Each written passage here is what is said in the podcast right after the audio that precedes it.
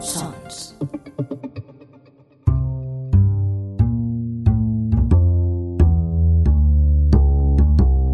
El Rincón Criminal. A Bocajarro. Con José Antonio Algarra. Hola, amigas y amigos de lo criminal.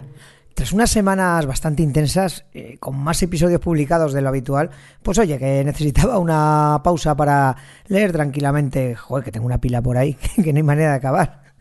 Pero bueno, eso es lo que he estado haciendo este mes de abril.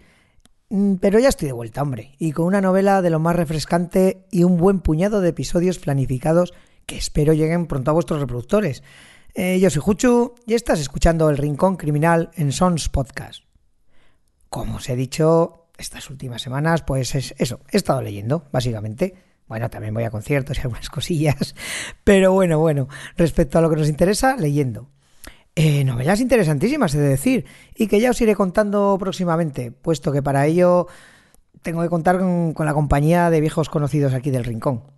Pero bueno, eso tendrá que esperar un poco, espero que no demasiado, ¿eh? Mientras tanto, se nos echó encima el día del libro, y aunque nosotros, ávidos lectores, no necesitamos de ninguna excusa pues para comprar o leer, siempre me gusta darme una vueltica por ahí por los puestos. Es decir, que este año están abarrotados de gente después de este parón pandémico que hemos tenido. Pues bueno, aprovecho pues para hacer alguna compra, dejándome llevar más por la intuición que por las recomendaciones, que sí, que también, pero eso de tocar los libros, eh, ver alguna portada, algo que te sentir el feeling, ¿no? Pues eso me gusta mucho. Pues bueno, pesqué unos cuantos ejemplares de los que os hablaré o no en próximos episodios, depende lo que me gusten. Entre ellos, pues se encuentra el que, voy a, que voy a hablar, el protagonista de este episodio. Asesinato en el Club Nudista, novela escrita por el amigo y paisano Roberto Malo y que cuenta con ilustraciones de Abraham Pérez. Un momento, ¿ilustraciones? ¿Estamos hablando de un TVO? Mm, no. Pese a que conocí a Roberto a través del mundo del cómic, este asesinato en el Club Nudista es una novela breve. Apenas 110 páginas, un relato largo, pero que cuenta con unas pocas pero muy guapas ilustraciones a lo largo de la historia. Roberto Malo es escritor y cuentacuentos. Eh, doy fe de ambas facetas porque las he presenciado y las he disfrutado y se le dan muy bien. Supe de él a través de la peña del colectivo Mala Vida y la editorial Cornoque. Gente de buen vivir y mejor dibujar, entre la que se cuentan buenos amigos aquí del Menda.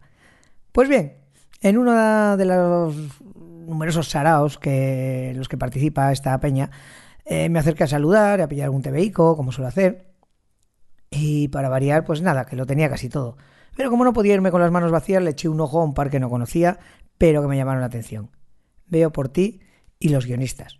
Ambos compartían a un tal Roberto Malo a las letras y a los lápices tenían a Chema Cebolla y Morata respectivamente.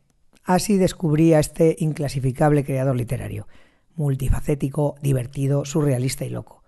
Ha publicado unos cuantos libros de relatos, eh, novelas, eh, columnas en prensa y tebeos, ganando no pocos premios y además ha sido traducido a varios idiomas.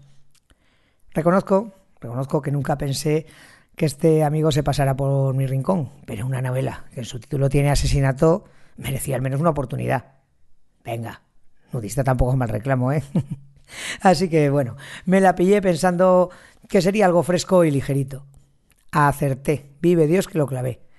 Esta es una novela o relato, llamadlo como queráis, disfrutable y juguetona. ¿Criminal? Sí, sin duda. Hay crímenes. ¿Negra? Bueno, está muy alejado de, lo que suelo traer por aquí. No hay realismo sucio, ni, ni cosas excesivamente chungas. Bueno, salvo que hay gente que muere, que eso ya es bastante chungo, ¿no? Pero bueno, está muy bien escrita y es de lectura gozosa. Un asesino profesional está acostumbrado a todo. Bueno, a casi todo. Porque un buen día le llega el encargo de amochar a alguien en un exclusivo club nudista.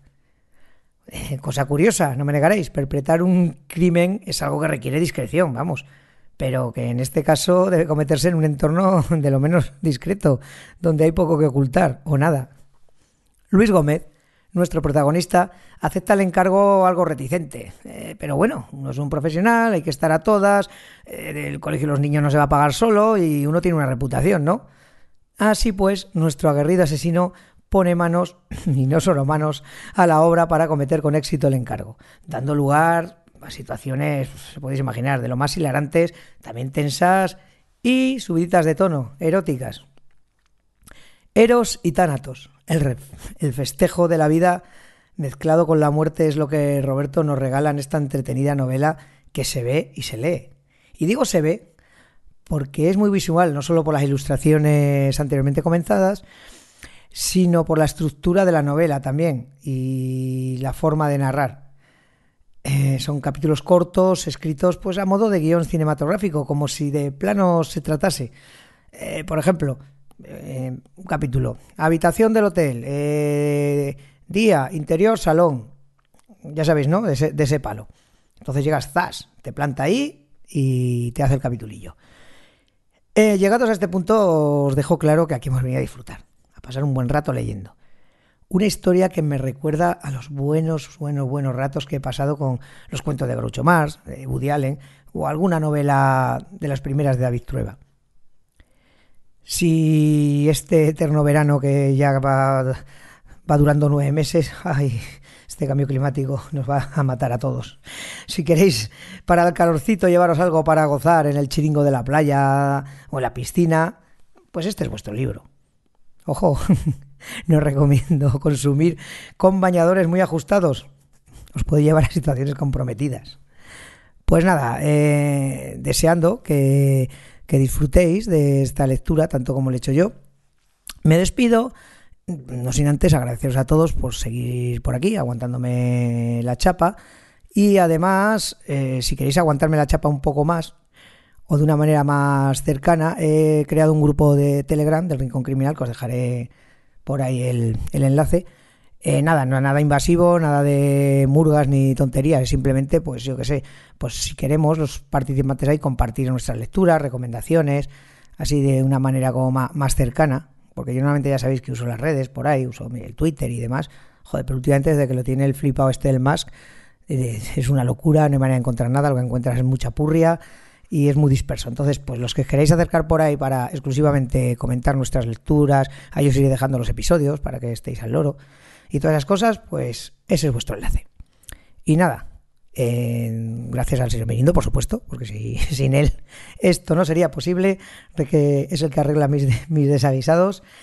Y nada más, eh, recordaos que estamos en Sons Podcast barra Rincón Criminal, en Apple Podcasts, en Ivo, en Spotify, bueno, yo en el bar de abajo siempre, y todas esas cositas. Un abrazo muy grande y espero vernos, escucharnos más pronto que tarde. Venga, chao. Hasta aquí esta edición de El Rincón Criminal, un podcast alojado en Sons, red de podcast. Encuentra mucha más información de este episodio en nuestra página web, sons.red barra Rincón Criminal y descubre muchos más podcasts en sons.red.